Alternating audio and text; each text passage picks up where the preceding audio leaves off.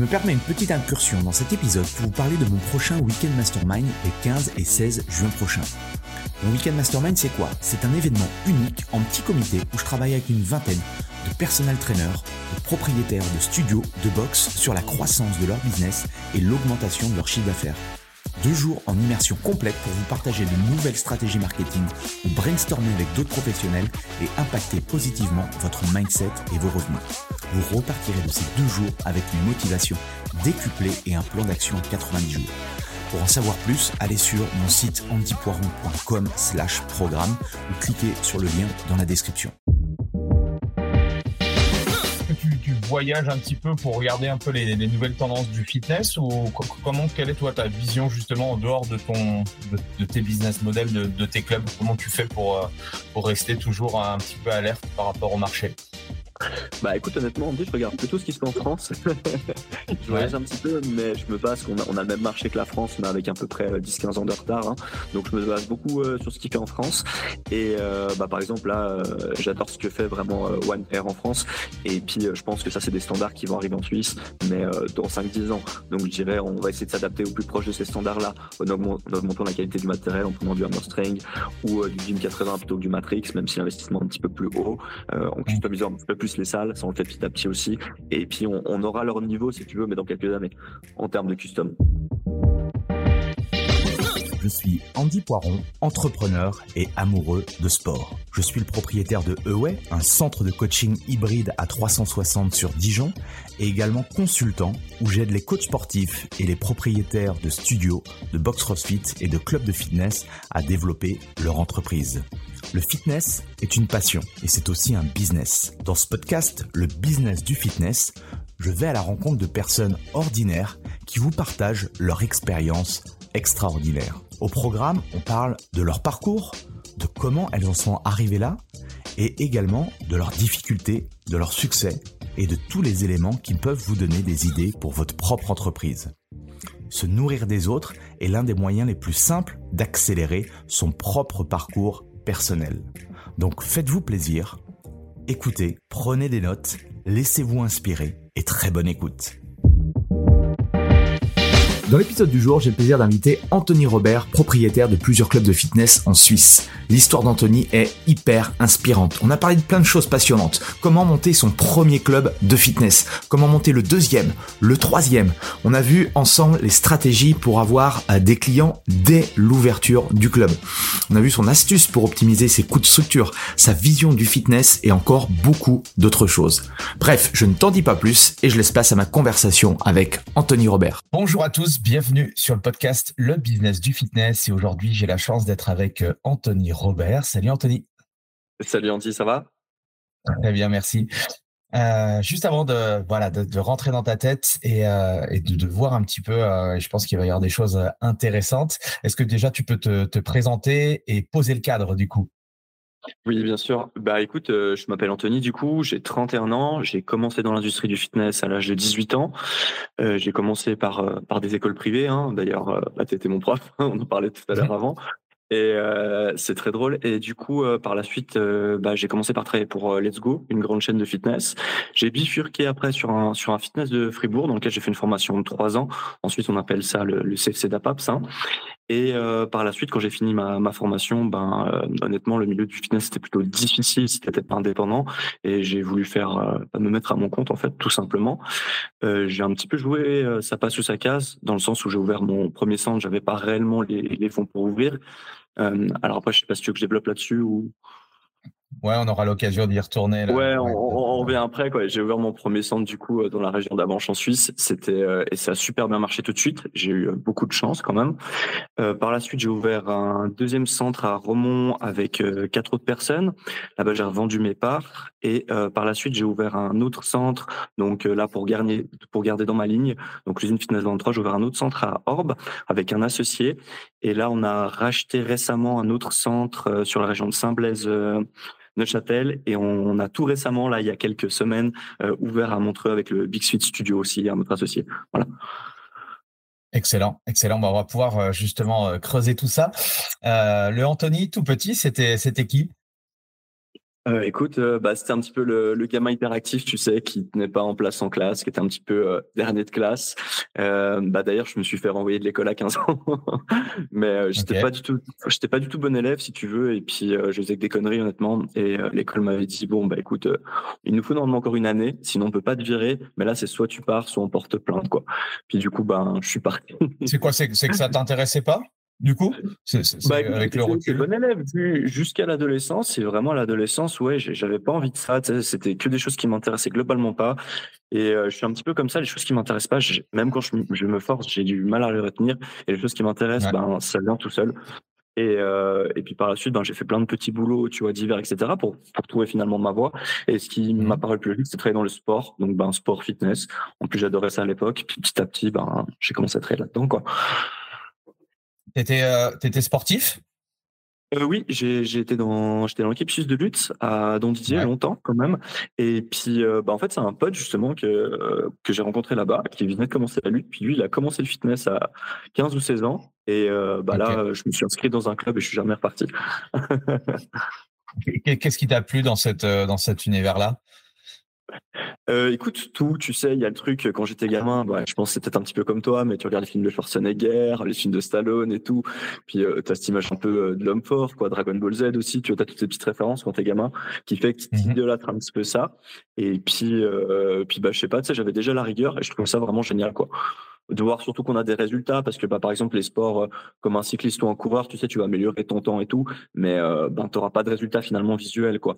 Là, je trouve le, principe que tu travailles tout le temps pour, euh, pour augmenter finalement ton métabolisme, développer ton corps et tout, c'est- génial, quoi.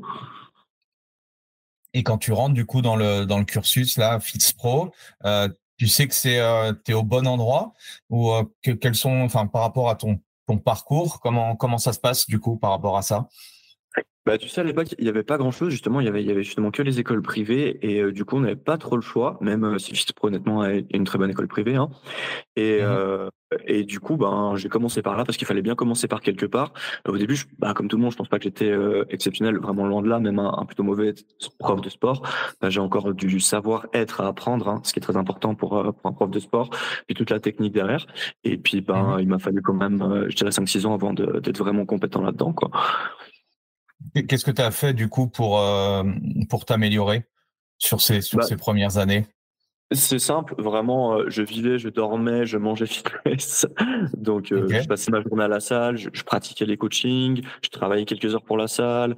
euh, je me suis un petit peu au, je me suis un petit peu intéressé au cours collectif. Bon, c'était pas trop ma tasse de thé, mais j'ai vraiment euh, bah, mis tout mon temps et mon énergie là-dedans, euh, au part des livres hein, aussi. euh, J'avais lu beaucoup de livres là-dessus, enfin là-dedans. Euh, et, et puis voilà quoi. C'était ça, je mettais vraiment toute mon énergie là-dedans quoi.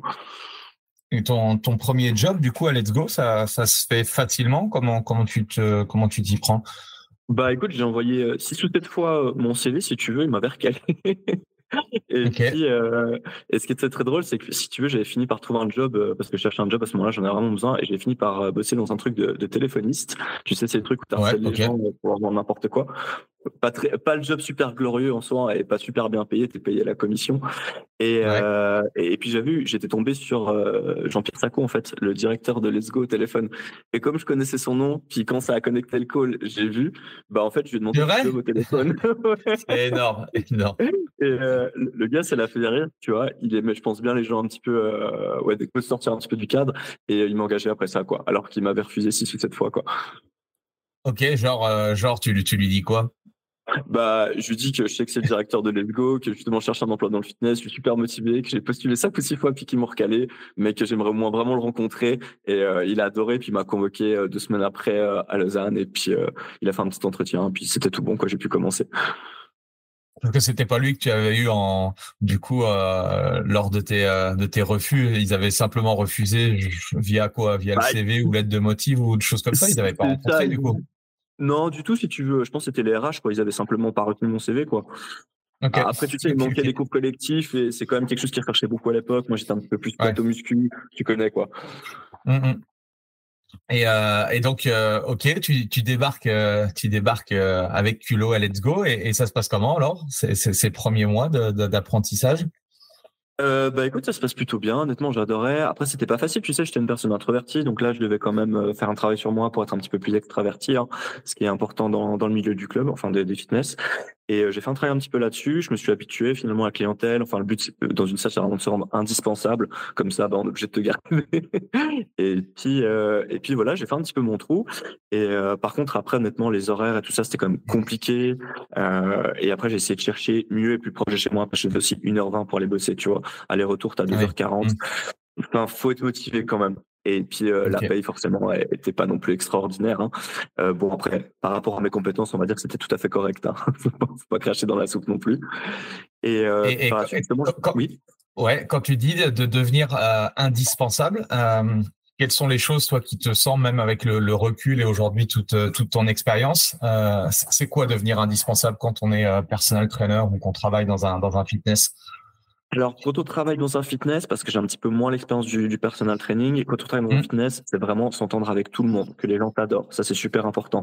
Que les gens soient contents de te voir. Ensuite, la bonne gestion du fitness. Donc, ça va être que, ben, si tu dois remplir des listes Excel ou euh, une micro-compte, entre guillemets, que ça soit carré, que le fitness soit maintenu propre, que les enjeux soient entretenus, qu'il y ait de la communication avec les clients, ou peut-être développer des aptitudes que ton club fait pas forcément. Par exemple, un petit peu la gestion des réseaux sociaux. Tu sais, souvent, les anciens patrons, ils laissent un petit peu ça à l'arrache. Donc là, développer un mmh. petit peu plus ce côté réseaux sociaux et puis finalement, le gars, il aura aucune raison de te virer parce qu'il te vire, il devra engager peut-être euh, tu as un management pour ses réseaux sociaux, etc. pour te remplacer après.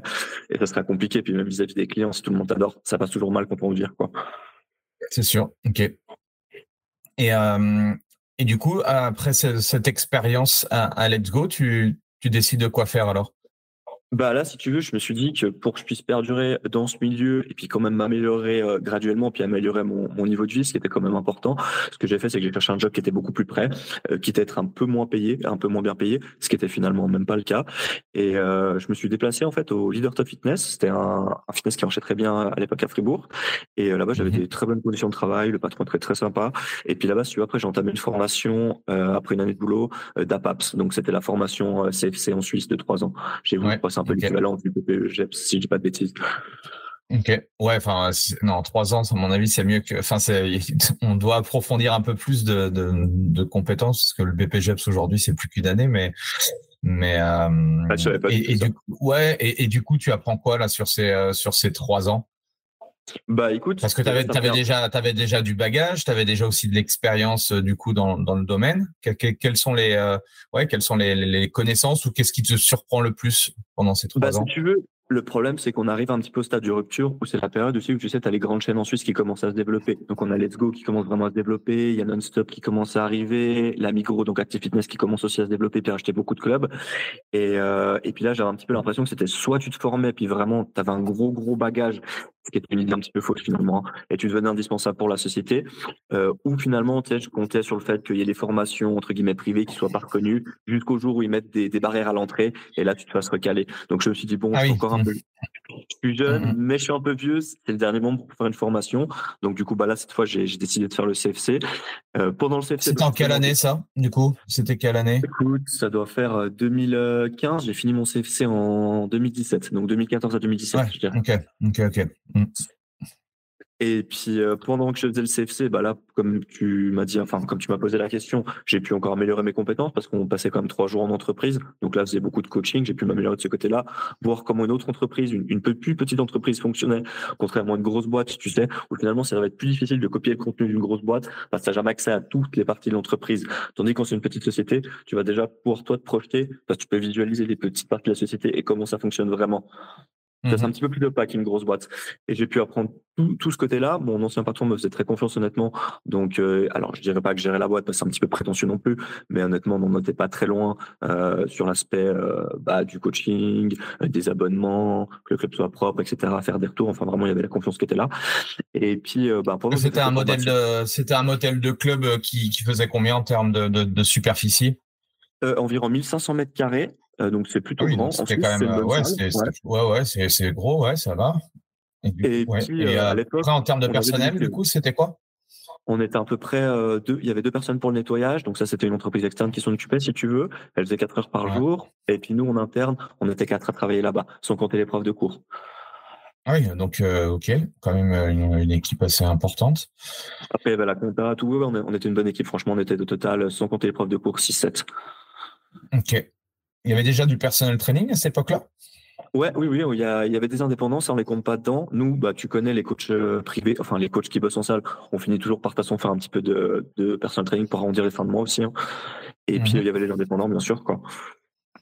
Ouais, ok, ok, ok. Donc toi, ton, ton, ton rôle, c'était plus de, de, chapeauter un petit peu la partie euh, à la fois commerciale, la partie euh, sportive? Comment, comment tu... Bah, en fait, on était des activités polyvalentes. Donc ça veut dire que par exemple, moi, je ouais. une partie des cours collectifs, tu vois, pour dépanner. Euh, je faisais de la salle, je vais gérer le plateau. J'avais quand même des clients personal training. La salle a touché une commission à ce moment-là hein, aussi. Donc ils étaient tout contents aussi. et puis il y avait la partie organisation du club, quoi. Enfin, la partie organisation, quoi, vraiment. Ok. Ok, ok.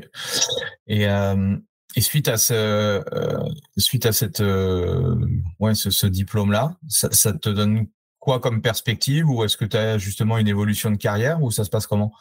Bah, si tu veux, c'est un peu la rupture parce que, enfin, la douche froide, on va utiliser ce mot-là plutôt, parce que, en fait, vers la fin de la formation, Let's Go, puis les autres grosses chaînes, hein, c'est pas pour lancer la pierre, c'était la suite logique du marché en Suisse, on en retard sur la France. Les grosses chaînes vont commencer à dominer le marché, puis en fait, les, les salaires des employés vont se péter la gueule. Avant, là, on était correctement payé. Là, on est vraiment maintenant euh, un peu sous-payé, quoi. Et euh, okay. on, on, était, on était comment, comment tu l'expliques du coup? Bah parce que les, les, chaînes avaient le monopole, il y avait beaucoup plus de centres aussi qu'à mon début. Hein. Vraiment, on a eu le boom du fitness, en 2014 en Suisse, où le nombre de clubs se sont multipliés. Donc c'est sûr que quand tu as 10 clubs à la place d'en avoir deux, ben les patrons gagnent un peu moins, les gérants gagnent un peu moins, les employés gagnent un peu moins, et ça répercute toute la chaîne. Quoi. Puis dans le cas de Fribourg, vraiment, ouais. on dit, euh, on est passé de 5 clubs à, à genre 25 clubs. Hein. Ah ouais, ok. Ah oui, ok, ok. Tu vois, c'est ouais, compliqué quand même à ce niveau-là. Ouais. Oui, parce que Fribourg non plus, alors je me souviens plus de la taille, euh, mais c'est pas non plus une très très grosse ville. Non, non, c'est ça. Les, les, villes en Suisse, on s'est fait euh, assiéger de ce côté-là. Et puis bah là, je suis arrivé okay. au point de rupture parce que je venais de faire une formation. Puis finalement, bah en tant qu'employé, tu sais, tu gagnais pas grand-chose. J'avais l'option encore d'apprendre l'anglais ou l'allemand, puis d'aller dans une grande ville, style Berne, etc. Puis de gérer peut-être un centre un peu plus haut de gamme. Mais même, tu sais, c'est un petit peu utopiste. C'est dans le meilleur des cas ce qui t'arrive. Et puis là, tu gagnes 6-7 000 francs, quoi. Puis finalement, cette euh, situation, elle me convenait pas. Et à la fin de l'apprentissage, j'avais fait, on devait faire, si tu veux, un, un projet. Et moi, j'avais fait un espèce de business plan. Bon, je l'avais adapté à l'école, mais par la suite, j'avais ouais. fait un business plan à côté. Et puis, en fait, dans mon business plan, tout jouait. Puis là, c'était mon premier centre à Ranche. Et quand j'ai fini l'école, ben, je me suis dit, euh, fuck you, quoi, on tente, ça passe ou ça casse. Et euh, heureusement, c'est passé, quoi. Alors, tu t'y prends comment? Parce que bah, en fait, c'est quand même. Euh... Ouais. ouais. comme ça, c'est un petit peu tordu, mais je vais développer, t'inquiète pas. Alors, en fait, c'est simple. Déjà, j'avais mis un site en place pour vendre des abonnements. Euh, la salle, je l'avais pas encore. Hein. Je l'avais pas encore. J'ai mis le site juste après. Je cherchais vraiment un local et c'était compliqué parce que tu es en Suisse, ben, tu connais aussi, les prix sont relativement élevés et les garanties bancaires euh, sont quand même ouais. compliquées. Hein. Et euh, j'avais trouvé un local qui était presque en faillite, si tu veux, c'était une grosse société, et mais c'était une vieille usine euh, dépravée, vraiment, il fallait tout refaire. Hein. Et ouais. il, a un repreneur, mais le loyer datait d'il y a 15 ans. Donc en fait, moi j'ai pu le re-signer sans prouver des garanties bancaires, parce que c'était une reprise de loyer, si tu veux. Et comme le loyer était relativement bas, ils n'ont pas trop posé de questions non plus. Et j'ai pu reprendre ce bail d'il y a 15 ans. Et euh, j'ai négocié pour pouvoir faire mes travaux euh, gratuitement pour dire j'avais tellement pas d'argent que j'avais même pas pu lancer le permis de construire à l'époque, donc le, la demande de faire le, le, fitness, et je faisais les travaux à partir de 22 heures quand il faisait nuit pour être sûr qu'il n'y ait pas d'agents euh, qui bossaient. puis on avançait de, de, de 20 heures à 1 heure du matin, puis 1 heure du matin on coupait et on reprenait ça. C'était samedi dimanche ça. Oh punaise, excellent. Euh, j'ai commencé à faire ce club. Bah, j'avais pas du tout l'argent pour la main d'œuvre. J'ai appelé tous mes potes. Alors moi, si tu veux, j'avais pas d'argent, mais j'avais beaucoup d'amis, donc j'avais un réseau quand même, et j'avais du temps. Donc bah, j'ai joué sur mes deux autres parties de réseau. J'ai joué là-dessus, donc j'avais tout mon temps. Comme je m'étais foutu au chômage, bon, je touchais 800 balles par mois à l'époque. Hein. Donc ensuite, tu fais pas trop long feu avec ça. ouais, ouais, ouais. C'est sûr qu'en Suisse c'est chaud, mais ouais, ok. et, euh, et, et j'ai lancé le club. Heureusement, j'ai vendu à peu près pendant qu'on montait le club, je dirais 80, 90 préventes en tout cas. Donc j'avais déjà euh, quasiment. Comment comment tu fais pour vendre 80 à 90 abonnements? Et bah, de quel fait, côté tu du mets coup? un site en place, tu mets un site en place, euh, tu mets quand même Ouais. des photos du chantier en montant que, en montrant que tu avances et que tu fais des travaux, qu'il y a un lieu, tu mets une adresse, tu mets un nom, tu crées une vraie société derrière. Donc les gens ils disent que c'est un minimum sérieux quand même. Hein. Et puis euh, bah, le truc moi ce que j'avais fait c'est que j'avais commandé les machines le plus tôt possible si tu veux pour avoir les machines au début du tra- des travaux. Comme ça j'avais déjà cette garantie là sur les photos. On va regarder on a les machines, on n'est pas juste venu faire un scan géant, tu sais, on ouvre la boîte et on repart. Et, euh, et d'ailleurs, c'était même compliqué pour les machines, parce que j'avais fait plusieurs boîtes, puis je m'étais fait refuser. Et heureusement, je connaissais, si tu veux, un des gars de chez Matrix, euh, qui était un des fils du grand patron. Il était génial. Et euh, à la base, ils n'étaient pas trop chaud, si tu veux, pour me, pour me faire le leasing. C'est aussi comme ça que j'ai pu ouvrir le fitness. J'avais posé que 10%, de fonds propres pour mon parc machine. Et euh, quand ils ont vu le prix du loyer, ils étaient là, bon, on prend pas trop de risques et tout. Ils nous font encore un club cette année. Donc finalement, ils ont pris le risque de me laisser en leasing. Ça, je leur dois aussi quand même beaucoup.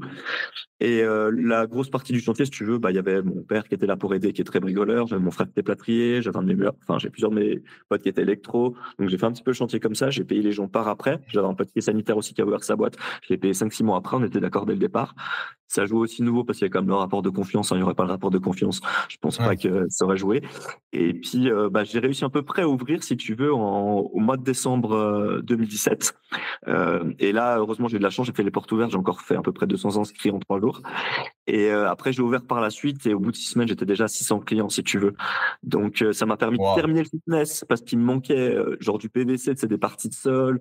il y avait de l'éclairage qui n'avait pas été installé. Enfin, il manquait encore plein de trucs, si tu veux. Puis j'avais la problématique d'où j'ai de la croissance qui arrive avec le club, donc j'ai une forte demande. Et de l'autre côté, niveau matériel, je suis même pas. Donc il faut que je réinvestisse au matériel pour suivre la croissance. Et en plus, j'avais combien? À peu près 170 000 francs de trous. Donc j'avais 170 000 plus de leasing ouvert, tu vois. Donc c'était quand même un peu chaud. Et la première année, j'ai dû quand même euh, serrer la ceinture, tu vois, pour euh, payer les trous et faire le réinvestissement. Et puis fin de la première année, ben tout était joué. On tournait déjà presque à, à 1000 clients. Et puis j'avais pu engager une petite équipe pour m'aider quand même, et, euh, et, ça allait mieux quoi. Mais la première année, c'était vraiment pas facile, ouais. Alors, comment tu as trouvé le, lieu en sachant que tu disais euh, qu'il y avait beaucoup de concurrence? Comment, quel a été ton choix et comment tu as fait pour faire ce choix-là? Alors écoute, là j'ai encore ce problème actuellement. Trouver des locales en Suisse, je pense que c'est la tâche finalement la plus difficile. Trouver un local bien placé puis un prix correct, c'est vraiment le challenge. Si tu arrives à faire ça, tu as déjà fait, je dirais, en tout cas 50% du chemin. Euh, moi, ce que je faisais, bien sûr, bah, comme tout le monde, j'ai tous les sites, mais ça, ça suffit pas. Euh, j'allais sur le loco avant, tu avais le registre foncier, puis je regardais en fait zone par zone pour regarder à qui appartenait le registre foncier. Puis après, j'avais le, j'avais payé un abonnement pour le, les, le, logiciel des poursuites, si tu veux. Tu as, un logiciel où même quand t'as pas de poursuite, tu peux trouver l'adresse et le numéro de téléphone des gens. Puis en fait, c'est très mmh utile si tu veux trouver quelqu'un. Et du coup, après, je tapais la, le, les noms que j'avais sur le registre foncier ou les sociétés sur le document des poursuites. J'arrivais à avoir le numéro. Ou des fois, j'allais sur place. Et euh, là, c'est en allant sur place en fait qu'un jour j'ai croisé un employé. L'employé m'a donné le numéro du patron, puis j'ai appelé le patron, et le patron m'a expliqué la situation, quoi. Mais en gros, si tu n'allais pas sur place, si tu pas à toutes les portes, c'était impossible de le trouver, quoi, celui-là. Mmh ouais, donc euh, non, mais ça prouve bien qu'il euh, faut euh, il faut enfoncer les portes, il faut pas avoir peur, voilà, de, rencontrer les gens et puis de numéro de téléphone en numéro de téléphone, tu peux tu peux trouver effectivement une la perle rare, quoi. Bah e, effectivement, maintenant, euh, si tu as des fonds, c'est un petit peu moins dur, mais il faut pas négocier que ça va pas beaucoup t'avantager parce que le gars qui recherche, il sera quand même plus gagnant que toi. Mais si tu as des fonds, c'est mmh sûr que tu as des garanties financières et tout, tu peux quand même plus négocier, plus trouver des, des locaux et tout. Mais maintenant, pour se lancer, le problème, c'est qu'il faut vraiment trouver un local à bas prix. Donc pour trouver ce local à bas prix, bah là, tu vas être obligé de foncer des portes. Parce que là, pour, pour démarrer, tu as eu besoin de combien sur le premier club? Enfin, tu avais budgétisé combien? Écoute, j'avais euh, à peu près 20, entre 25 et 30 000 balles à l'époque. J'avais économisé ça, ça, sur 5 ans, si tu veux, donc c'est pas grand chose. Mais après, c'était compliqué, tu vois. J'étais étudiant, j'ai un petit peu comme je pouvais, quoi. J'ai du personal training au black, ce genre de choses pour pouvoir économiser. Et puis, euh, par la suite, bah, forcément, il manquait beaucoup d'argent. Donc, il y a la prévente qui m'a aidé, tu vois. Ça m'a fait déjà presque 70 000 francs. Euh, donc, c'est assez vite. Et puis, il manquait encore un peu d'argent. Honnêtement, j'avais fait, un, j'avais fait plein de crédits en banque, puis tout le monde se foutait de la gueule. Enfin, tout le monde se foutait de ma gueule, littéralement. Et pour finir, j'ai fait un crédit pour une voiture privée que j'ai jamais acheté parce qu'il n'était pas trop regardant pour ce genre de choses. Et euh, j'ai investi dans le club et j'ai remboursé la ah, voiture au, plus vite pour pas me faire défoncer la gueule, tu vois, par une agence de, de crédit ou de leasing. Heureusement, c'est passé. Bon, je pense que les gars, ils s'en doutaient un petit peu que c'était pas pour ça, tu sais, mais en Suisse, tant que tu réclames pas, euh, 70, 80 000 francs, les gens sont pas très regardants euh, sur les prêts, quoi. C'est fou la, capacité que tu as à te dire bon bah je vais tout mettre dans ce projet euh, tu faire faire ces choses là tu vois de, en, bah, le truc je dis, faut bien comprendre j'avais pas le choix finalement. Et le fait quand t'as pas le choix tu sais il y, a cette petite anecdote le capitaine là qui brûle son bateau pour obliger ses soldats à se battre. Bah je trouve c'est une c'est une bonne anecdote parce que finalement quand t'as pas le choix t'es obligé de trouver des solutions. Là j'avais un leasing sur la tempe à 250 euh, 000 balles. Ça veut dire si je me logeais j'avais plus de 250 000 balles de tête. T'inquiète pas tu bouges le cul. Après quand tu signes le bail à loyer et que tu sais si tu payes pas on est en Hein, donc tu as des poursuites, donc tu te fais vraiment courater. Après, tu plus de vie. Hein. ils chopent sur le loyer, ils font des, saisies de salaire, la totale, tu vraiment plus d'options, tu es obligé de quitter le pays. Et puis là, j'aurais eu des saisies de salaire de l'ordre de, plus de 4000 francs par mois, tu vois, juste avec le loyer.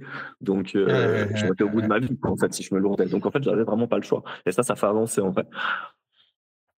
Et euh, tu te souviens sur le sur les, les préventes que tu avais ce que tu avais fait, c'était quoi? C'était euh, il y avait juste une seule offre à l'année, euh, les 100 premiers ou comment comment tu te, comment avais fait ça? Alors, j'avais fait une offre jusqu'à jusqu'au jour d'ouverture à 599 euh, euh, à l'époque. Donc ensuite, c'était vraiment pas cher. On était plus de l'ordre de 2000 balles pour un club. Moi, je pouvais me permettre ça si tu veux, parce que j'avais un loyer qui était très très bas. J'avais un leasing avec Matrix qui était très correct. Et puis, par exemple, avant, on revenait des fonds. Moi, j'avais même pas d'argent pour faire les vestiaires. Donc, j'ai trouvé une solution. J'ai mis des casiers vestiaires. donc, c'est clairement moins stylé. Mais le truc, c'est qu'au moins, t'es individuel. Et ça, c'est une plainte qui, qui quand même revenait beaucoup des clients en salle, que les douches, c'est, enfin, que les vestiaires, les douches, c'est collectif, etc. Et euh, c'est beaucoup mmh moins cher à faire. Tu en as pour 15, 15 000 balles à peu près. Tu vas pour une dizaine de vestiaires. Donc, euh, ça te coûte okay. Et en, en termes de coût d'entretien, tu passes beaucoup moins de temps. Donc, en fait, c'est génial comme système. Et euh, ça, on mmh s'en a, enfin, je suis un petit peu rendu compte par après. Et, et typiquement, bah, pour, pour avoir les préinscriptions, j'ai quand même fait de la pub sur Facebook, Instagram. J'avais sorti un site. Il y avait justement un numéro de société en bas.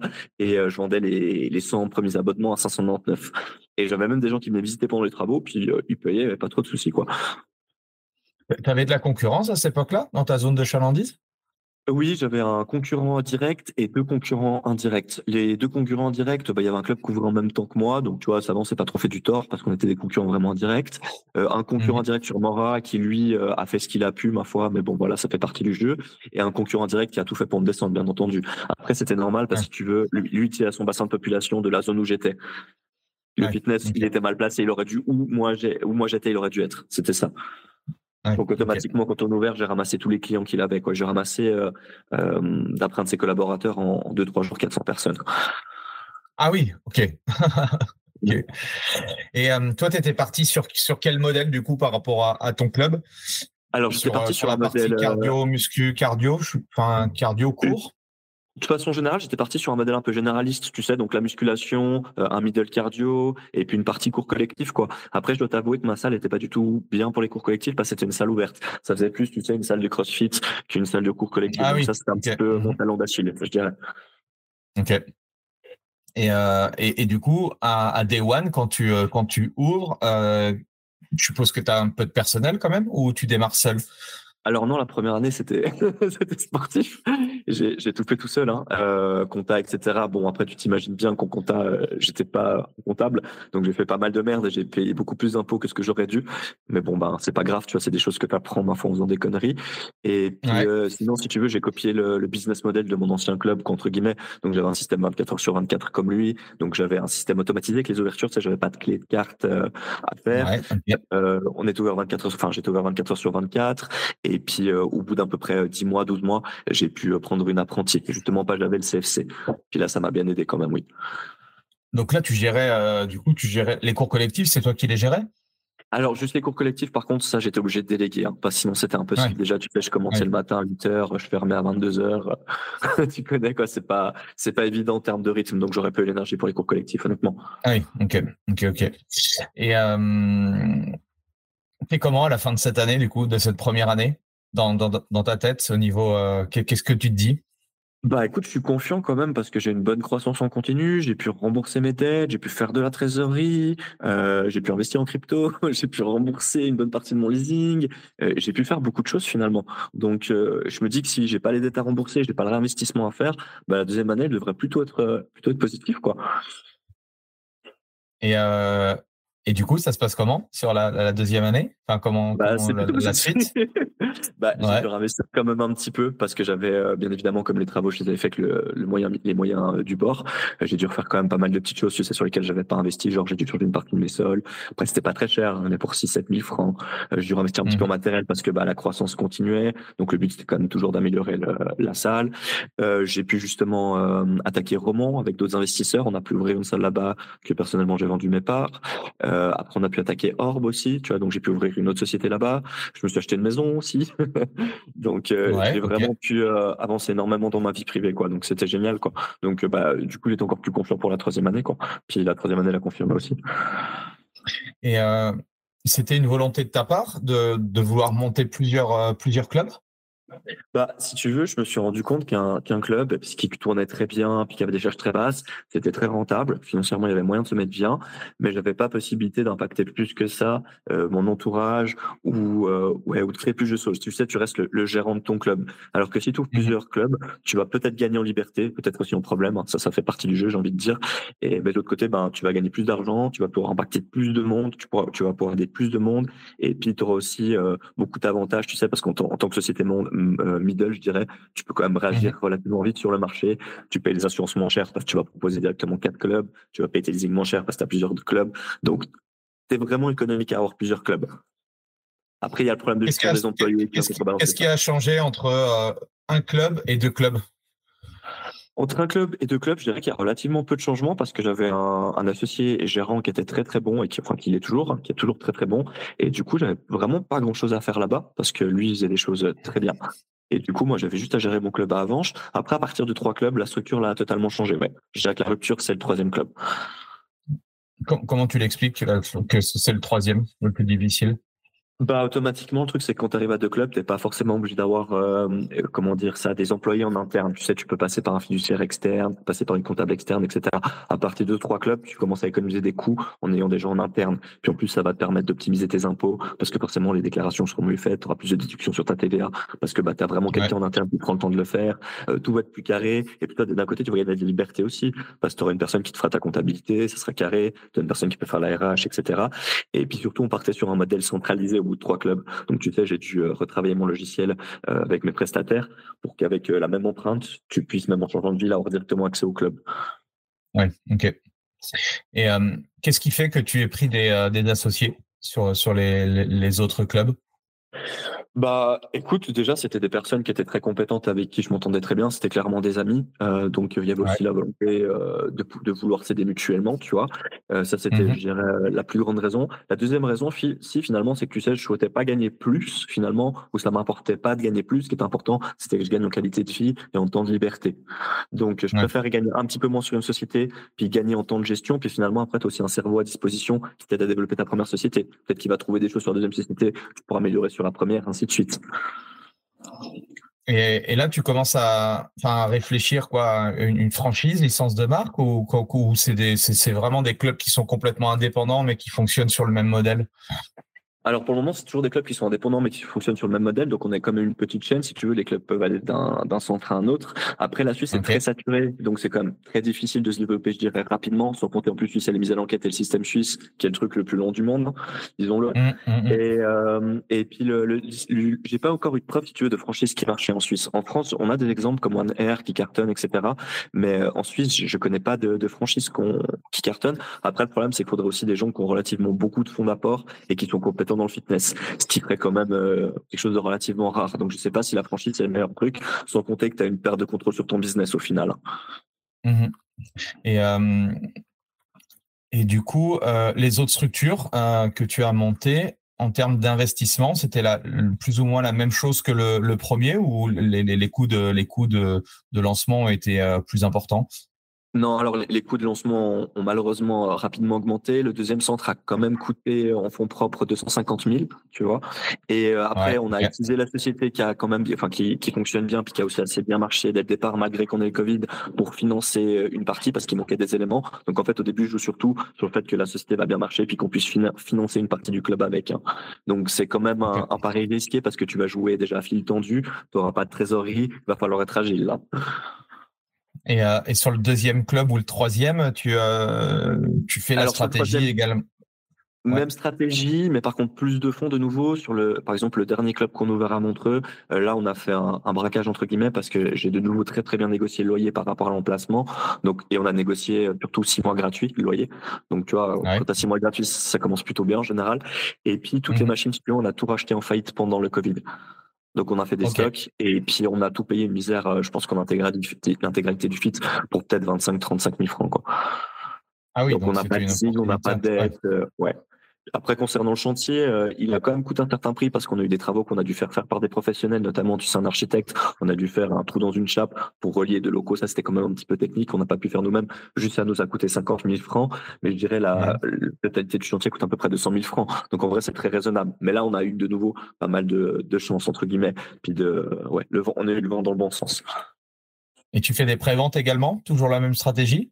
Alors là, de, de, nouveau la même stratégie. Euh, D'ailleurs, là-bas, ça a de nouveau très bien fonctionné. On a ouvert, on était de nouveau un énorme club. Et puis là-bas, si tu veux, on a fait un placement totalement différent. On a fait un, un concept haut de gamme. Donc là-bas, le but, c'est de limiter, euh, par exemple, à 400, 400, 450 membres maximum. On veut pas avoir une trop forte fréquentation. Par contre, l'abonnement est 129 francs par mois. Et on propose que de la musculation. Ok, ok, ok. Muscu, euh, muscu cardio ou essentiellement muscu? Muscu cardio quand même. Ouais, ok, ok, ok. Et euh, très bien. Et quelles sont les, du coup, les, les ambitions et les axes de développement alors pour toi et, et tes différents centres? Euh, écoute, bah là, je pense qu'on va sûrement euh, ouvrir un ou deux clubs encore euh, l'année prochaine. Cette année-là, c'est bon. Moi, j'ai fait ma tasse de café pour se terminer. ouais.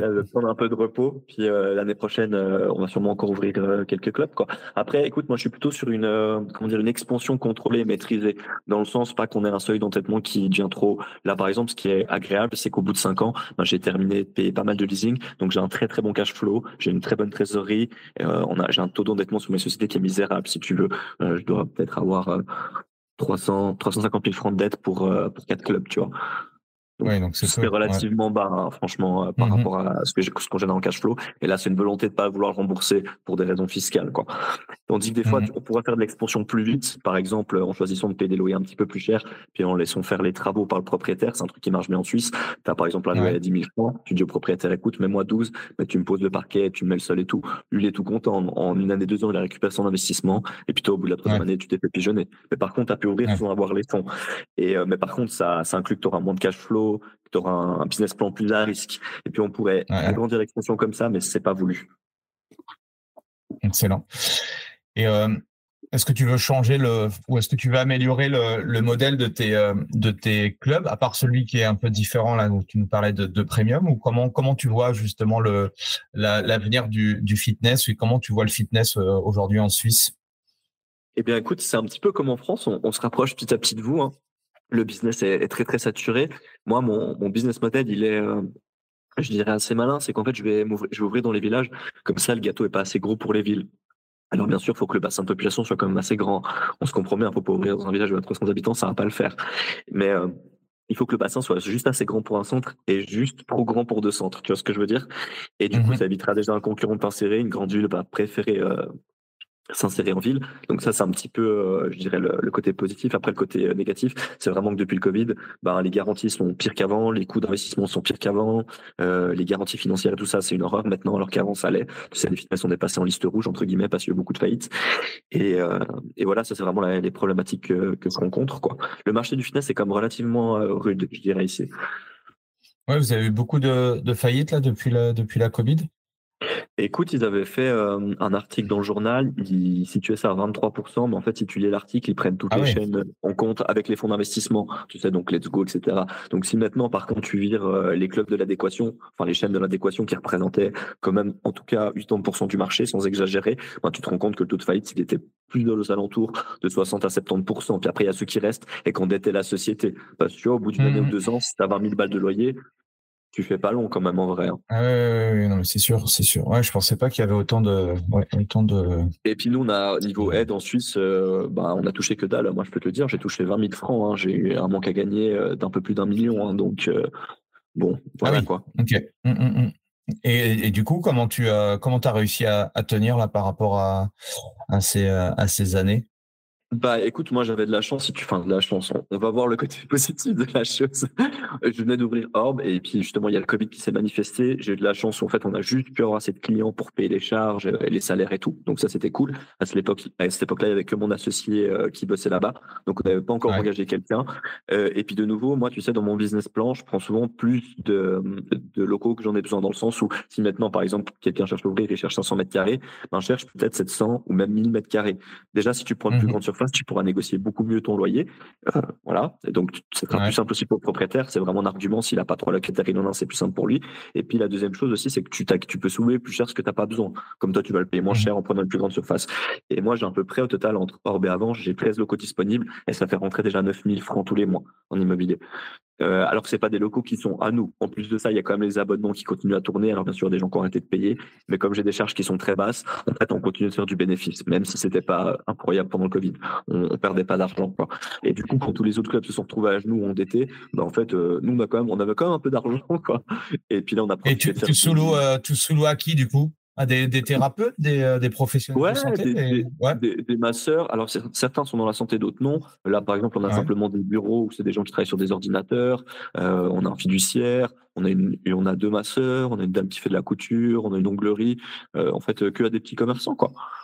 Ok. Et du coup, tu crées quoi? Tu crées des petits des box ou des choses, des choses comme ça? Ou c'est bah, des bureaux ouverts ou... Non, on crée des cloisons. On fait des cloisons. Pour le local, par exemple, si le local fait 200 mètres carrés, bah, on va taper le maximum de cloisons euh, possible. Plus le local est petit, plus il est cher. Hein.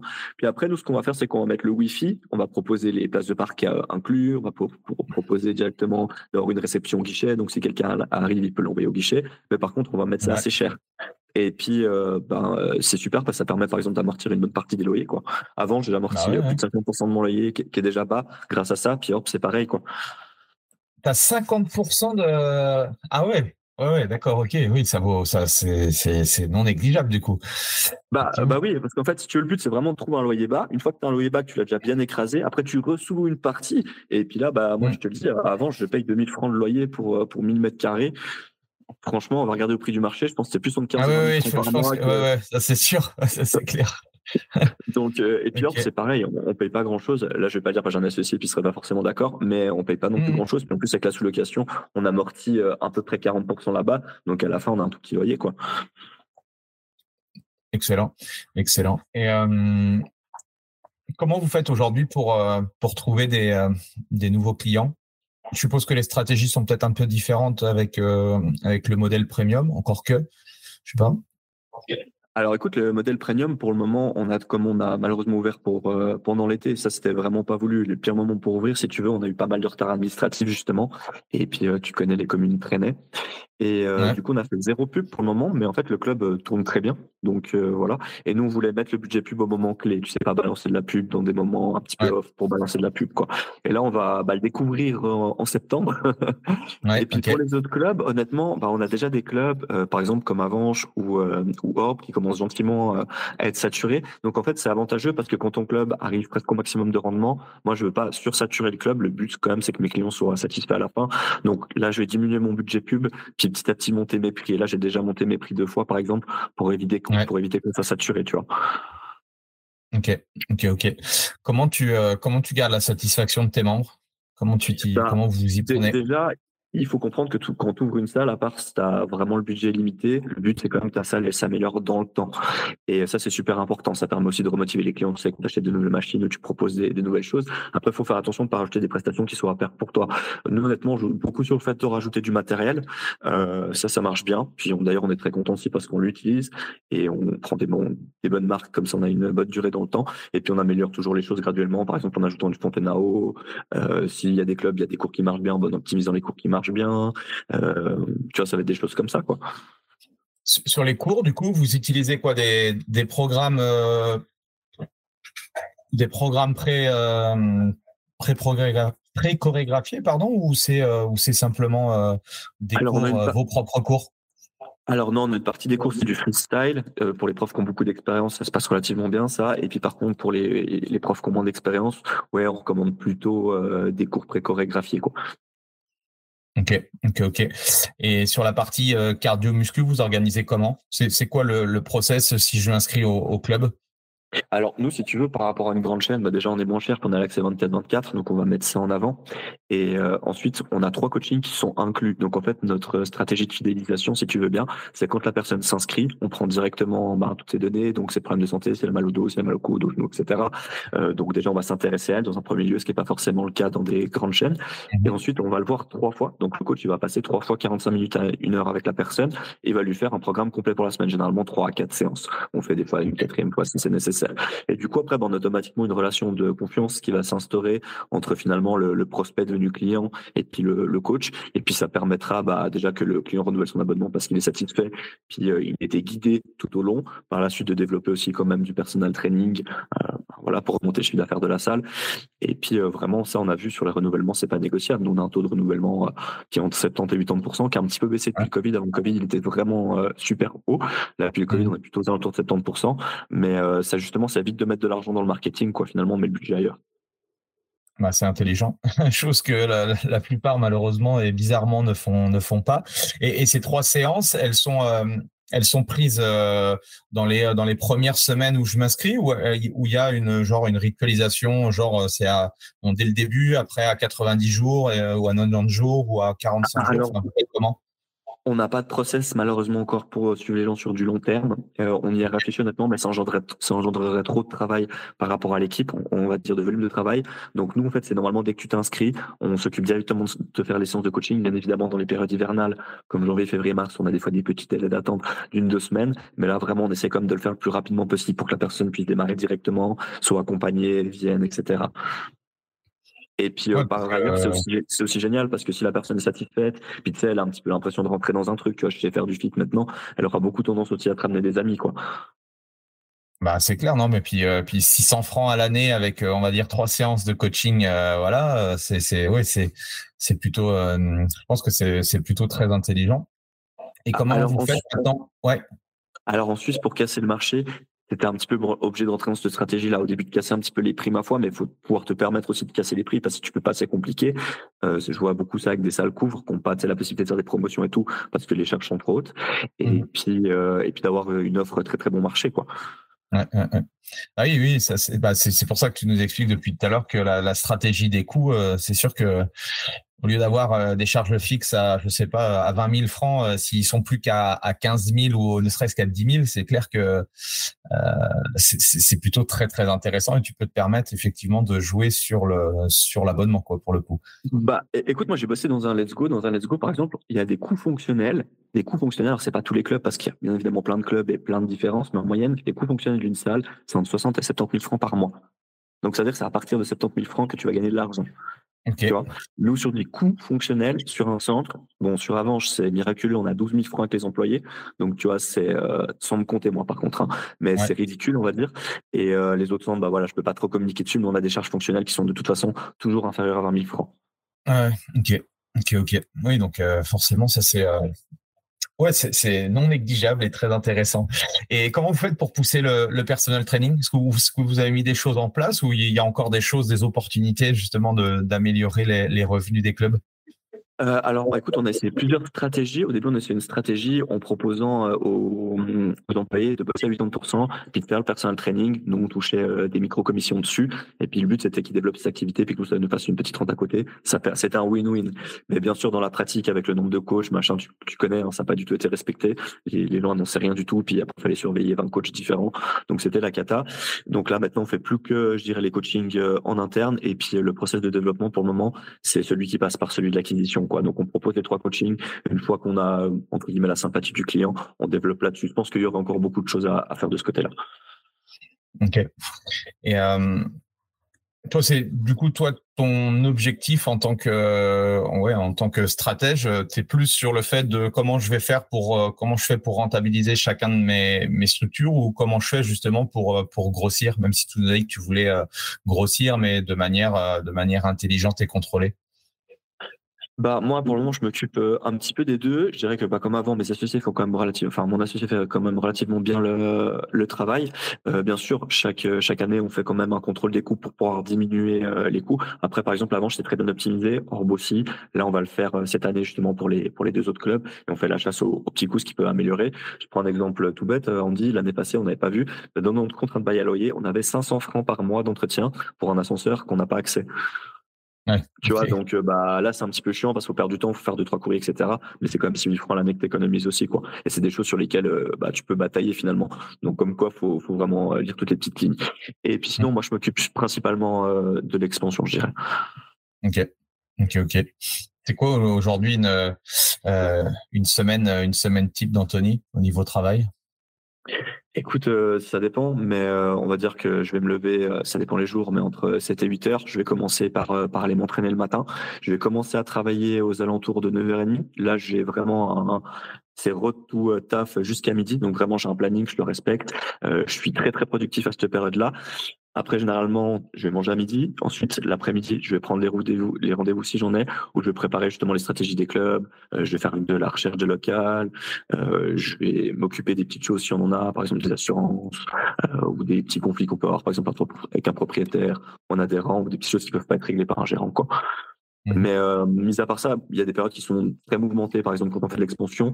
Mais en expansion, c'est relativement calme je dirais que j'ai deux après-midi pour les rendez-vous, puis j'ai trois après-midi où je fais un petit peu ce que je veux. Quoi. Des fois, je vais au club parce que je m'ennuie. Généralement, j'ai mes après-midi tranquilles. Mmh ok. Tu, tu fais plus d'opérationnel vraiment? Euh, oui, ça m'arrive pour des pannes. Et là, par exemple, pour euh, dire la vérité, cette semaine, j'ai un employé qui est, euh, enfin, j'ai deux employés qui sont en vacances, et du coup, je suis allé un petit peu faire de l'opérationnel ce matin. Et d'ailleurs, c'est toujours une très bonne chose de le faire. Tous les patrons devraient le faire. C'est vraiment, ça te reconnecte avec ton business, avec la réalité du terrain et tout. Parce que je me rendais, je, critiquais beaucoup au début les patrons qui étaient déconnectés, mais finalement, ça arrive quand même relativement vite. Donc, c'est important de faire toujours un petit peu d'opérationnel de temps en temps pour rester à jour là-dessus. Et, sur la partie, euh, la partie sales, la partie commerciale, comment, comment vous gérez ça, vous? C'est euh, c'est quoi? Tu, tu achètes ton abonnement directement via en ligne ou tu as des, euh, des commerciaux? Comment C'est quoi ta stratégie par rapport à ça? Alors non, on n'a pas de commerciaux. Moi, je, je, suis sur une stratégie d'employés polyvalents. Il faut savoir que nous, on pousse pas du tout à la vente. Ça veut dire que moi, mon objectif, c'est pas de battre avec toi pendant 20 minutes pour vendre un abonnement. C'est entre guillemets, euh, soit tu es content, soit tu pas content, puis c'est pas grave. Entre voilà, on veut pas faire de la vente forcée parce qu'après des fois, tu as les retours clients qui sont pas toujours très très agréables. Et puis, on fait surtout de la vente. Euh, alors, on a quelques ventes sur le site internet, mais ça doit pas représenter grand chose. Je suis pas sûr qu'on ait, euh, on doit avoir peut-être 2 ou 3% de chiffre d'affaires qui se fait par internet. Sinon, la plupart du temps, c'est en Ok, donc les quoi, je, je prends un rendez-vous avec toi, enfin avec euh, avec une personne et elle, m'explique un petit peu comment comment ça bah, fonctionne? Généralement, le prospect va passer au club pendant les horaires d'ouverture. Donc chez nous, c'est entre 10h et 20h. Après, une fois que tu es membre, tu as l'accès 24-24 justement. Euh, les horaires d'ouverture sont réduits au, au, au minimum hein, pour que ça puisse tourner qu'une personne, mais quand même pendant les heures clés, tu vois, 10h 20h le matin, il n'y a pas trop de monde. Et puis bah, la personne va passer à la réception, elle va prendre un rendez-vous peut-être pour le jour d'après ou même pour l'après-midi si c'est possible, et puis elle va faire son, son inscription à ce moment-là, quoi. Ok, ok, ok, ça marche. Et euh, tu as des formules aussi mensuelles? Tu nous as parlé les, annuelles, mais est-ce qu'il y a, il y a d'autres formules? Alors oui, bien sûr. Euh, comme je suis un club généraliste, j'ai les formats un mois, trois mois, six mois et annuels. Mais honnêtement, on vend 90% d'annuels, quoi. Et les, formules annuelles sont mensualisées aussi. Hein. Ça veut dire que tu, tu, peux la payer par mensualité tous les mois, quoi. D'ailleurs, ce, qui est, ce qui est le plus rentable pour les clubs. Ok, ok, ok. Euh, Qu'est-ce que euh, en termes de en termes de productivité aujourd'hui, euh, comment comment tu fais tu pour euh, pour gérer les aujourd'hui les, les quatre clubs? As, À chaque fois, tu te dis le lundi, je me concentre sur un club, le mardi sur un autre club ou comment comment tu gères tout ça? Alors, pendant les périodes clés, je dirais de, de novembre à mars, je vais fonctionner comme ça. Ouais, je vais être à peu près un jour par club pour tourner, pour contrôler tout se passe bien, etc. Euh, sinon, pendant les périodes un petit peu plus chill ou les périodes un peu off entre guillemets, non, là, généralement, euh, je vais juste téléphoner à, à mes gérants une fois ou deux fois par semaine. De toute façon, on s'appelle régulièrement pour un million d'autres trucs, tu penses bien.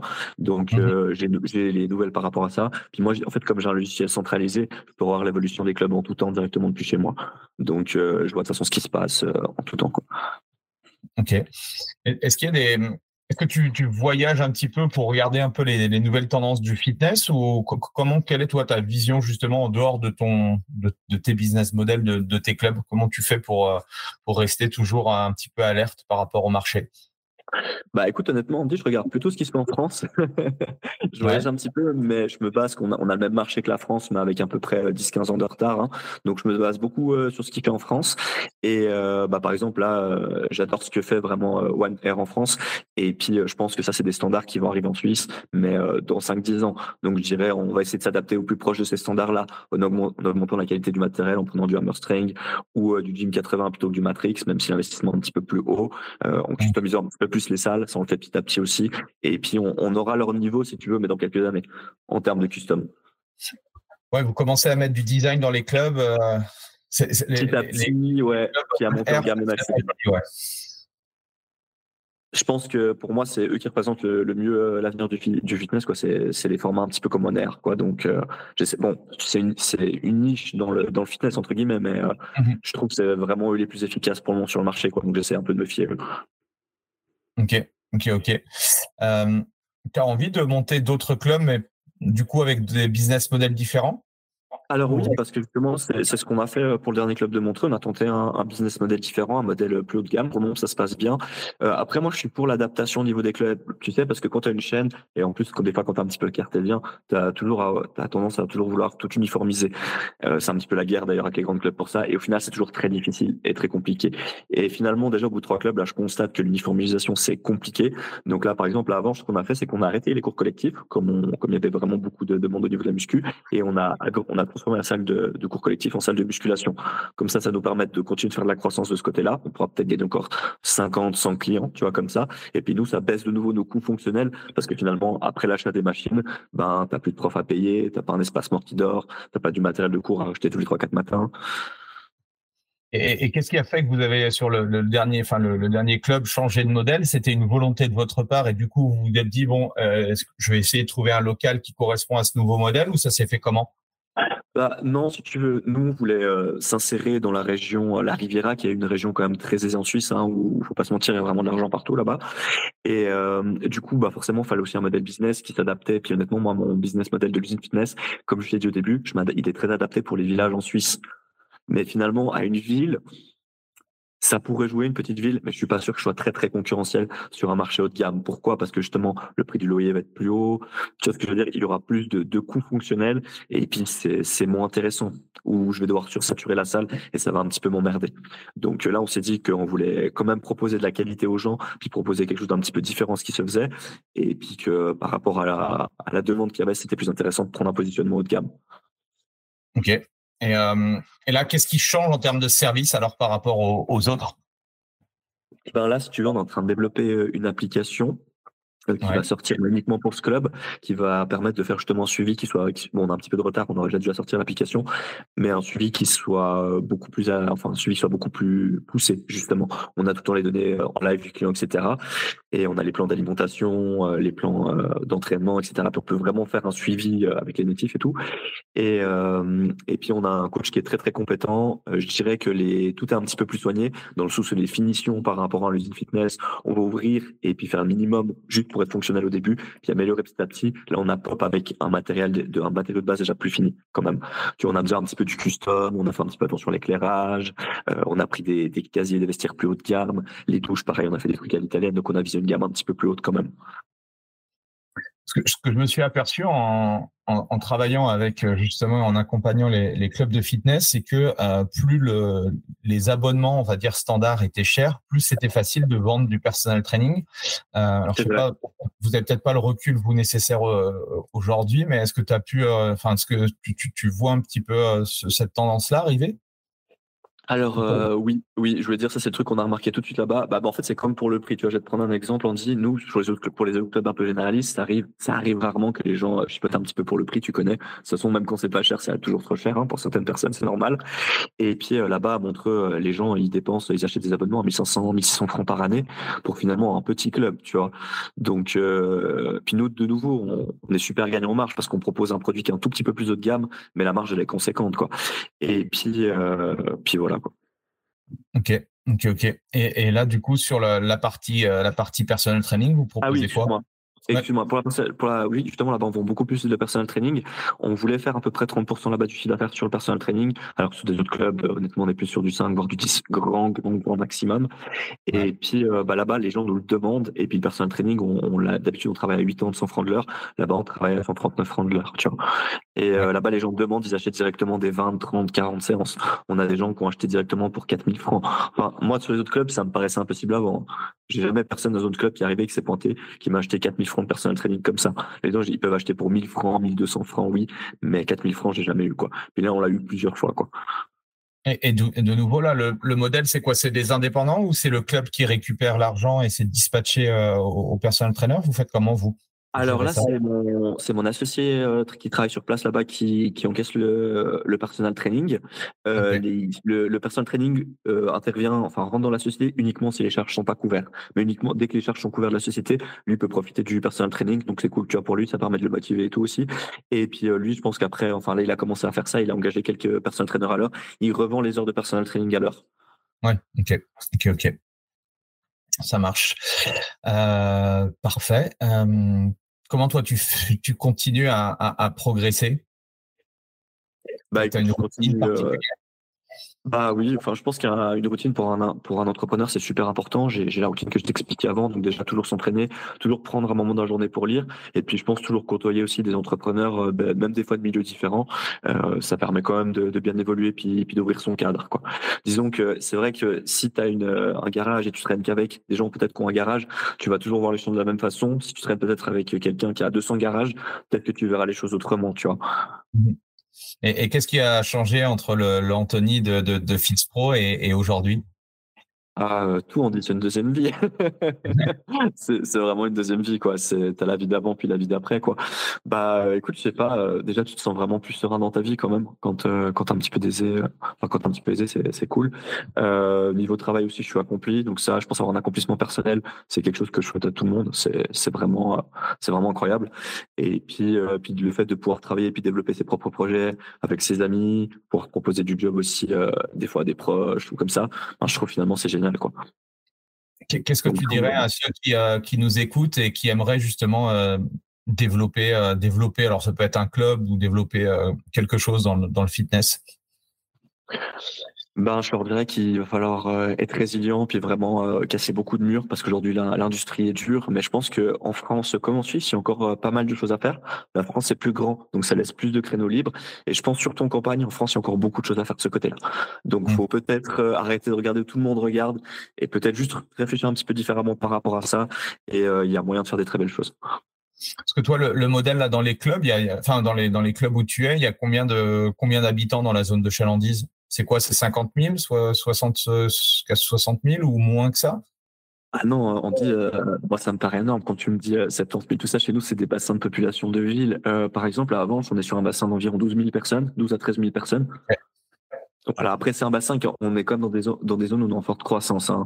Euh, par exemple, au mmh moment où je vais le club maintenant, il y a 1000 personnes de plus dans, la, dans le village. Ouais on était euh, genre 5, 5 6 000 habitants, là on en a quand même 7 euh, 000 quoi. Donc on est quand même dans des, des zones qui sont en forte croissance. C'est aussi ça qui est intéressant, c'est que souvent il y a des villages qui peuvent se développer dans le temps. Donc pourquoi pas prendre un positionnement avant qu'une chaîne le fasse? Si vous êtes en mhm. avance, ben, il y aura quand même des, de l'argent à faire. Et puis sinon le bassin le plus gros de population qu'on a, je crois que c'est Saint-Blaise, on a 25 000. Tu vois. Donc vraiment, euh, on est sur des bassins relativement réduits.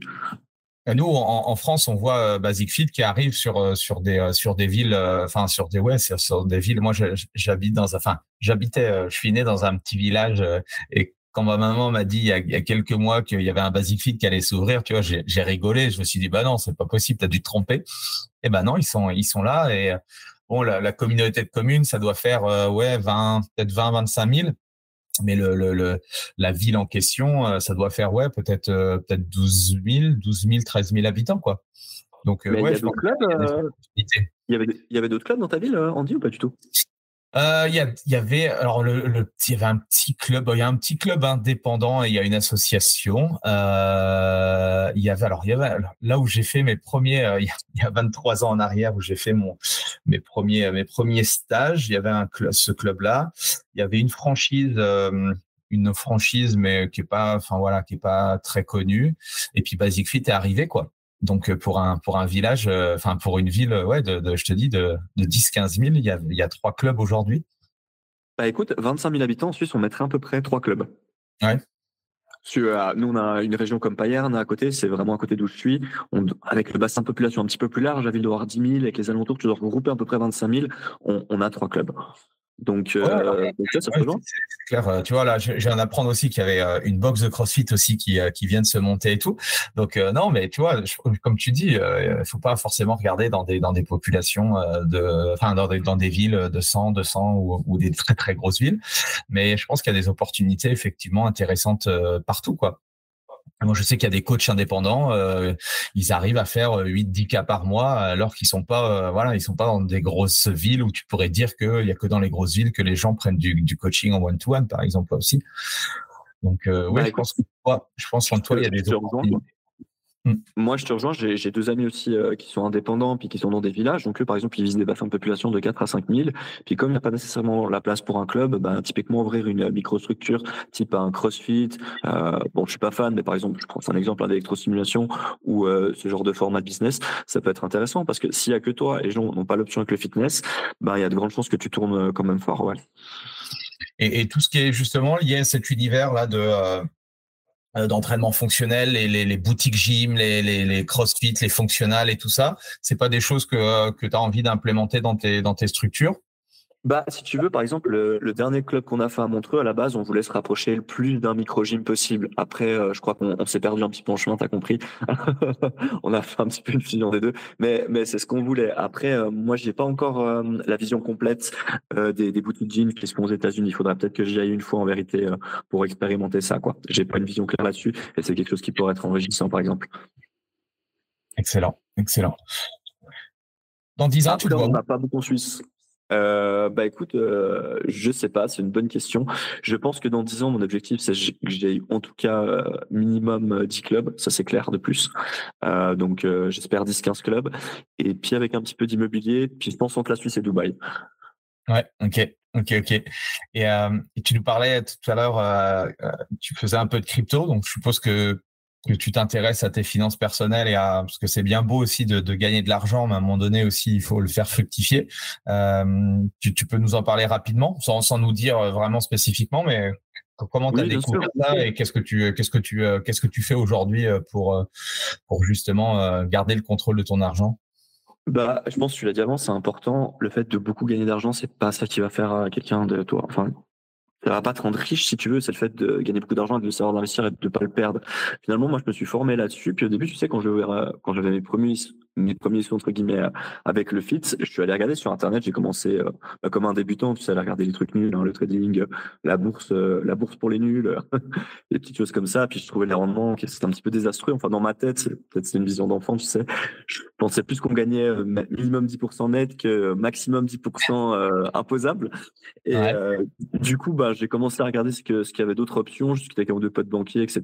J'ai quand même des potes qui sont dans les affaires. Et eux, ils m'ont dit non mais 15% par année net, tu rêves. Hein, c'est très très rare ou, ou ça engendre des risques qui sont conséquents. Donc ça, ils ont raison, faut le retenir. Et par la suite, ben, j'ai commencé un petit peu à regarder tout ce qu'il y avait comme option, puis je suis tombé sur les crypto-monnaies. Bon, c'était à l'époque où euh, le BNB valait 2 francs 50 et les plateformes avaient des, des tranches dégueulasses. Hein. Donc, fallait quand même oser poser ses, ses sous dessus avec un petit peu de recul maintenant. Et puis surtout, je pense qu'en vérité, comme je n'avais pas, euh, comment dire, euh, une connaissance financière comme maintenant, euh, bah, je faisais un petit peu les choses à l'aveugle. Et puis j'ai eu un petit peu de chance. Je suis rentré sur la crypto, je suis rentré sur les bonnes cryptos. Et je suis arrivé, j'ai pas eu à attendre trop longtemps. Je suis arrivé, je pense, une année avant que ça pump. Et du coup, bah, j'ai pu profiter en partie. Et j'ai eu le temps de, surtout de me renseigner entre au moment où j'ai commencé le bull run, parce que j'ai commencé en début 2018 et le bull run a commencé en 2020, 2021. On a eu la partie bull run 2020-2021. Donc quand le bull run arrivé, j'avais déjà un petit peu d'expérience et j'ai eu la chance de pouvoir en profiter. Quoi. Ok, ok, ok. Et du coup, c'est essentiellement sur la partie crypto ou tu as diversifié, tu as fait de l'IMO, tu as fait de la bourse, tu as fait autre chose? Alors maintenant, j'ai un petit peu d'IMO euh, en Suisse. J'ai euh, bah, j'ai une maison, puis là, je, je pense acheter prochainement un petit peu d'immobilier sur Dubaï fin d'année ou l'année prochaine. Et euh, je trouve que c'est plus intéressant qu'en Suisse par rapport au rendement, parce qu'en Suisse, faut pas croire, on a quand même beaucoup d'impositions à titre privé. Donc si tu veux, si tu sors d'entreprise, c'est directement compliqué. Et, euh, et puis sinon, euh, oui, j'ai fait un petit peu de bourse, honnêtement. Ça m'a, j'ai pas trouvé que c'était passionnant. J'ai retiré, j'avais à peu près 50 000 francs en bourse. Et maintenant, je fais essentiellement euh, de la crypto, quoi. Après, moi, je, mes investissements, ça va être principalement mes business. Dans un deuxième temps, la crypto. Dans un troisième temps, l'immobilier, quoi. Ok. Et en Suisse, acheter les, les murs de, de, de, tes clubs, c'est pas, c'est pas intéressant? Je, Alors oui, si tu veux, mais la problématique, en fait, oui et non. Le problème, c'est que j'ai des loyers tellement pas chers que non. C'est ça le. En termes de sécurité, oui, c'est intéressant, mais en termes de loyer, non, parce que en fait, les locaux valent souvent très cher en Suisse. Genre, vite de l'ordre de 2 millions, 2 millions 5. Hein. Le local qu'on a à Orbe, je crois, il vaut euh, 2 millions 7, quelque chose comme ça, tu vois, à la, à la vente. Donc, euh, bon. Et, euh, et, comme les loyers sont pas chers, bah non, pas vraiment. Puis surtout, les contrats sont des contrats long terme, donc j'ai des contrats sur 20 ans la plupart du temps. Donc, tu vois, je pourrais faire des rachats que dans 10 ou 15 ans. Ouais, donc 15 ah ans. Ok, ok. Parfait. Euh, est-ce que tu aurais une, ressource à, nous partager, un, livre que tu, euh, que tu offres à tes associés ou que tu offrirais à n'importe quel type de personne qui, toi, t'a impacté? Alors écoute, c'est un peu cliché, mais moi j'ai commencé euh, tous les livres que j'ai lus par le business par la suite. J'ai commencé avec euh, Père riche, Père pauvre de Robert Kiyosaki. Je trouve que pour commencer, c'est un des meilleurs auteurs parce que tu sais, c'est pas trop barbant. Il y a un petit peu le côté histoire en même temps et ça mène bien les choses. Et puis après, tu peux partir sur du Napoléon, du Napoleon Hill ou des choses un petit peu plus, euh, un peu plus compliquées, je dirais. Ok. Ok, ok. Ouais, c'est souvent des, livres qui sont, qui sont, qui sont souvent, souvent cités. Est-ce que tu aurais une, une personne à me recommander? Pour, euh, pour passer sur, euh, sur ce podcast Dans le milieu de, du fitness? Ouais, dans le milieu du fitness, ouais, qui pourrait être euh, intéressant. Euh, ouais, j'en ai une si tu veux. Euh, c'est euh, les gens avec qui j'ai ouvert à Romont. Je pense qu'ils seraient super contents. C'est des bons entrepreneurs aussi. je pourrais te donner, envoyer leur, leur contact si tu veux, puis tu pourrais les interviewer. Ils ont ouvert aussi quatre clubs en Suisse et ils ont fait aussi des, des beaux clubs. Ok, ok. Et Aujourd'hui, là, le, marché par rapport à la Suisse, c'est toujours euh, Let's Go ou c'est quoi les, les, plus gros euh, plus gros franchises? Alors, l'acteur principal maintenant, actuellement, on n'a vraiment pas de franchise en Suisse qui domine, c'est uniquement des, gros groupes avec des fonds d'investissement derrière. Effectivement, c'est pas les franchises. Et euh, là, actuellement, c'était déjà la guerre avant parce qu'on avait Let's Go. Maintenant, on a la Migros qui a activement développé ce côté-là, donc qui est passé devant Let's Go. Donc actuellement, c'est la Migros, ensuite Let's Go. Derrière, on a Non-Stop Gym, qui est une chaîne low cost qui est en train de, de faire une croissance phénoménale aussi, qui, qui cartonne d'ailleurs. Et ils sont un peu la guerre avec Let's Go. Et puis maintenant, on a Pure Gym qui arrive. Je pense que vous connaissez. Nous, on les avait pas en Suisse avant. Et euh, franchement, je sais pas où ils vont s'insérer. Pour le moment, ils font du rachat de club principalement parce que justement, le marché est tellement saturé que s'insérer des fois, c'est pas possible. Donc, euh, ils font principalement du rachat de club là, qui sont en train d'arriver en Suisse. On n'a pas Pure, euh, Pure Gym en France. Euh, non-stop, euh, ça doit être du côté, peut-être je pense, euh, que du côté d'Annecy, il doit y en avoir, parce que quand j'étais du côté de... Ah, alors non-stop, c'est l'équivalent de Basic Fit, si tu veux, chez vous. Ok, ok, ok. C'est vraiment notre équivalent à nous. C'est suisse ou ça, ça, vient d'où? C'est suisse, si tu veux. C'est euh, deux femmes très compétentes. Il y en a une qui est ingénieure et puis euh, l'autre, je crois qu'elle a besoin d'un fonds d'investissement. C'est on dit. Je suis pas sûr que ça soit la vérité. Mais, euh, mais en fait, il y en a une qui est suédoise. Puis elles ont apparemment vu un, un business model en Suède. Puis elles l'ont ouvert en Suisse. Donc voilà quoi. Après, chez nous, les locaux sont un petit peu moins agressifs que chez vous parce que justement, à cause des loyers, ils peuvent pas péter les prix jusqu'à pas permis. Hein. Chez nous, 39 francs, c'est vraiment le plus 39 euros entre guillemets, c'est le plus bas que tu verras. Et t'as pas grand chose à ce prix-là. T'as vraiment pas grand chose. On est, en fait, les Basic Fit en France sont bien mieux équipés que nos low cost à nous. Ouais, ok. Bon, après, il faut savoir que nous, le low cost en France euh, commence à augmenter, ils commencent aussi à augmenter leur prix. J'ai vu. Bah après, je pense qu'avec le Covid, euh, ils n'avaient pas forcément le choix avec les pertes engendrées et tout quoi. Mmh, mmh. c'est sûr, c'est sûr, c'est sûr. Eh ben merci en tout cas Anthony, c'était euh, c'était super euh, intéressant et, et inspirant. Merci euh, merci pour tout. où est-ce qu'on peut où est-ce qu'on peut suivre tes, tes, tes activités? Alors écoute, bah déjà merci beaucoup Andy de m'avoir invité, ça m'a fait super plaisir de faire cette interview avec toi. Et puis bah, vous pouvez me suivre sur Instagram, hein. c'est Anthony-Fit92 et puis sinon vous pouvez me trouver sur LinkedIn ou en tapant l'usine fitness 23.ch. Top.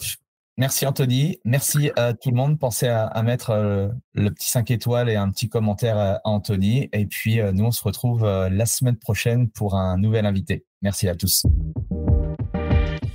Voilà, c'est fini pour aujourd'hui. J'espère que l'épisode vous a plu. Merci d'avoir passé ce moment en ma compagnie. Deux petites choses avant de vous quitter. Si vous cherchez les notes de l'épisode ou vous voulez tout simplement me contacter personnellement, allez sur mon site andypoiron.com. Donc tout attaché www.andypoiron.com. Vous trouverez toutes les informations nécessaires. Et dernière chose, et c'est la plus importante pour moi, si vous voulez m'aider à promouvoir ce podcast, eh bien, vous mettez un avis 5 étoiles sur Apple Podcast. Si vous regardez euh, cet épisode sur YouTube, eh bien, pensez à liker et à vous abonner à ma chaîne YouTube et Pensez à en parler autour de vous, euh, pensez à en parler à vos amis ou à vos collègues euh, dans le fitness. Ça permettra véritablement à ce podcast d'avoir beaucoup plus de visibilité. Voilà, en tout cas, merci, à très vite pour le prochain épisode.